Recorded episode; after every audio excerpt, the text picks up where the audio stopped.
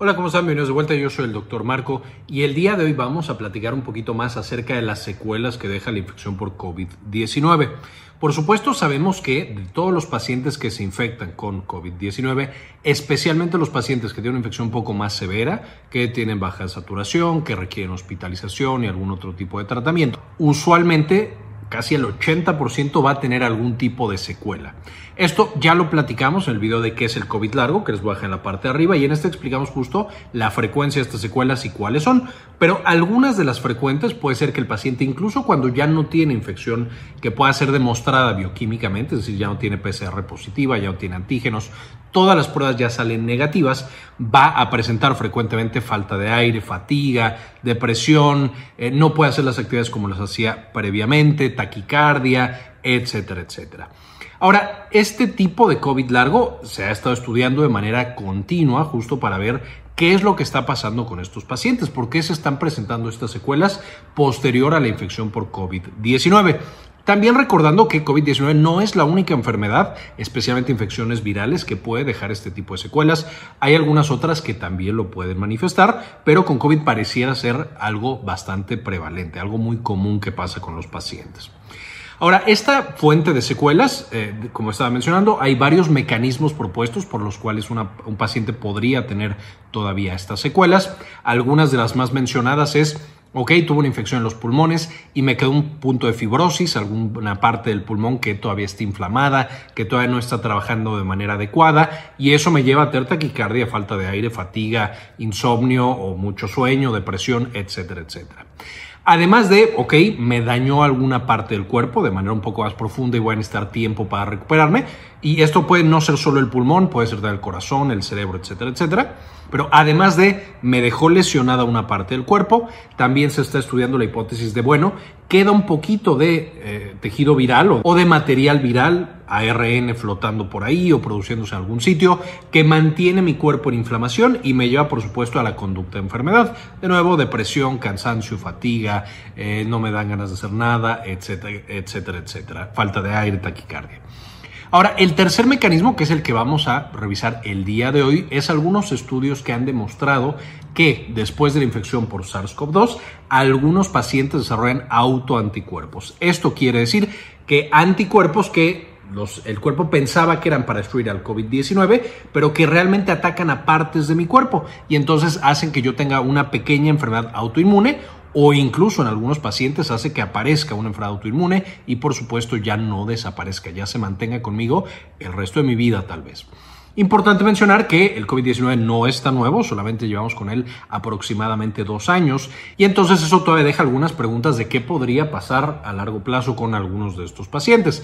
Sin embargo, pareciera que, como estaba mencionando, los pacientes que tienen COVID-19, especialmente una infección severa que requieran hospitalización, van a algunos de ellos manifestar autoanticuerpos. Ahora, ¿cómo lo sabemos? Hay ya varios estudios que parecen sugerir que los pacientes con COVID grave van a desarrollar autoanticuerpos anticuerpos.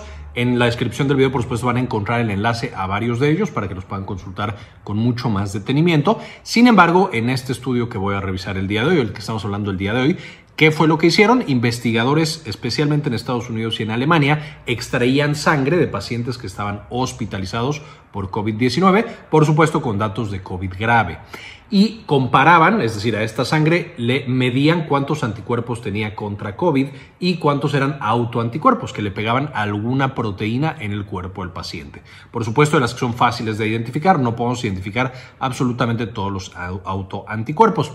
Sin embargo, encontraron que los pacientes con COVID grave, el 60% presentaba títulos altos de autoanticuerpos versus 15% en los pacientes control, que eran relativamente sanos, que habían tenido una infección que era leve o que no tenían ninguna infección.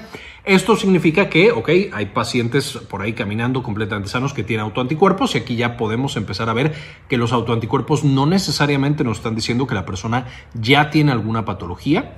Sin embargo, vemos que una infección grave por COVID produce muchos anticuerpos de todo tipo y por supuesto aquí vamos a tener también los autoanticuerpos, eh, casi cuatro veces o en una proporción cuatro veces mayor.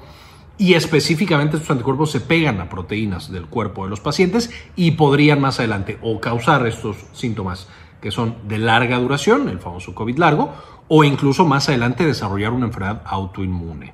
Ahora, además de que los pacientes con SARS-CoV-2 eh, severo tenían mayor cantidad de anticuerpos, estos anticuerpos aparecían durante la infección porque medían la cantidad de autoanticuerpos cuando entraba el paciente al hospital y cuando salía del hospital o acababa la infección y se habían multiplicado. Eran muchos más, más o menos un 30% más de con los que habían entrado. Entonces, no es solamente que los pacientes tuvieran más, sino que estos más aparecen durante la infección. Ahora, ¿cuál es el mecanismo propuesto por el cual aparecen estos autoanticuerpos? Ya platicamos cómo se hacen los anticuerpos en el video de presentación de antígenos, que les dejo en la parte de arriba para que puedan checar. Pero esencialmente cuando entra el coronavirus o cualquier otro patógeno, nuestro sistema inmune lo destruye y lo parte en pedazos muy pequeñitos y de ahí se va a llevar cada uno de esos pedazos a nuestros ganglios linfáticos y ahí es donde el sistema inmune encuentra esa proteína específica y genera un anticuerpo contra esa proteína. La mayoría de esas proteínas no van a ser propias porque tenemos tolerancia y todos varios mecanismos que evitan que nosotros hagamos anticuerpos contra nuestras proteínas, pero el coronavirus va a tener algunas proteínas que son demasiado parecidas y que son difíciles de esquivar por la tolerancia y entonces pareciera que de ahí están apareciendo estos autoanticuerpos. Y de nuevo, en algunos pacientes seguramente serán más susceptibles, es decir, ya tenían una propensión a enfermedades autoinmunes y podría ser que ellos son los que tengan todavía más riesgo de padecer un autoanticuerpo después de presentar COVID-19. Esto, por supuesto, es preocupante porque los autoanticuerpos no son nada buenos, eh, pero también, como mencionas, no significa necesariamente que ni estos sean la causa del COVID largo y de las secuelas, ni que vayan a generar una enfermedad autoinmune. Es algo que está en estudio actualmente, un hallazgo interesante, un poco preocupante, pero que no debemos hacer tampoco que eh, hacer que parezca demasiado, demasiado trágico, importante, relevante hasta este momento. Ahora, además de que la infección va a generar autoanticuerpos, estos investigadores también se van a investigar qué pasaba con la vacunación. Sabemos que cuando nos ponen la vacuna no son todos los antígenos que tiene el coronavirus, es uno solo, usualmente la proteína S o proteína Spike. Y justamente ellos identificaron que cuando nosotros aplicamos la vacuna, los que tenían la vacuna en lugar de la infección natural, tenían los niveles de autoanticuerpos que tiene la población general, es decir, un nivel bastante más bajo que los pacientes que habían estado graves. De nuevo, una vacuna no genera tanta inflamación como una infección completa y normal, no presenta tantos antígenos y solo presenta la proteína S o spike, y esa no se parece a las proteínas de nuestro propio cuerpo. No es raro tampoco que las vacunas causen muchas menos enfermedades autoinmunes que algunas infecciones por estos mecanismos, presentan menos antígenos, es una inflamación más controlada y por supuesto eh, es muy muy específica. Y lo podemos ver en otras enfermedades autoinmunes como Guillain-Barré, que es frecuente tener Guillain-Barré o Guillain-Barré después de una infección viral, Campylobacter jejuni también puede llevarnos a tener Guillain-Barré.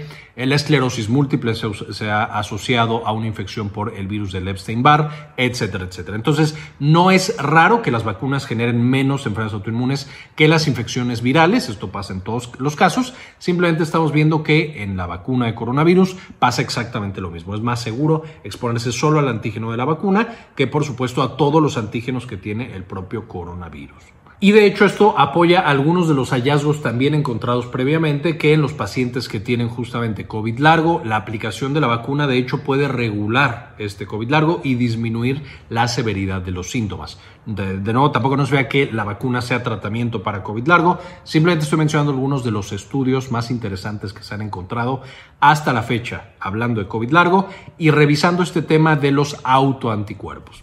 Finalmente, ¿contra qué se desarrollaron los autoanticuerpos en infección por COVID-19? Principalmente contra mediadores inmunológicos contra citocinas, que son las proteínas que controlan, por supuesto, nuestro sistema inmune, contra las proteínas del complemento, que son proteínas producidas principalmente por el hígado que destruyen bacterias y virus, y por supuesto también contra interleucinas. Ahora, con todo esto, por supuesto, se está evaluando si el control de estos autoanticuerpos y de este aparente proceso inflamatorio eh, de alta complejidad que aparece después de la infección grave por SARS-CoV-2 eh, puede controlarse y llevar, por supuesto, a que haya una regresión de esos síntomas crónicos o esas secuelas frecuentemente encontradas en pacientes con SARS-CoV-2.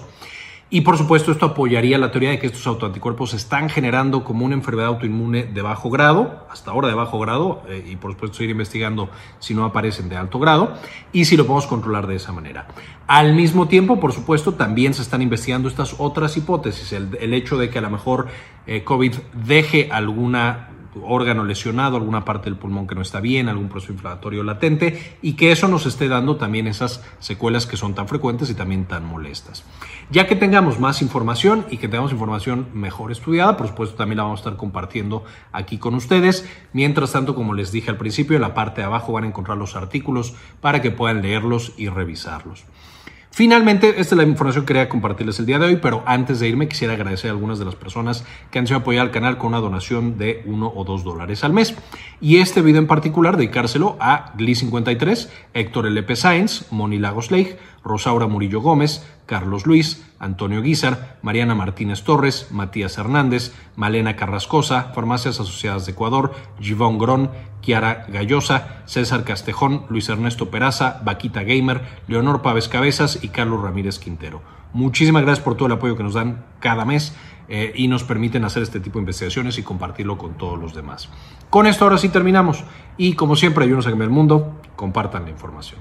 Quería comentarles también que ya tenemos activada nuestra clínica en línea, Clínica Cares. Eh, nos pueden encontrar en clinicacares.com.mx para agendar alguna consulta. Principalmente atendemos los temas de salud de la mujer y también, por supuesto, consulta general. Si tienen alguna duda, alguna consulta, aquí en clinicacares.com.mx nos pueden encontrar.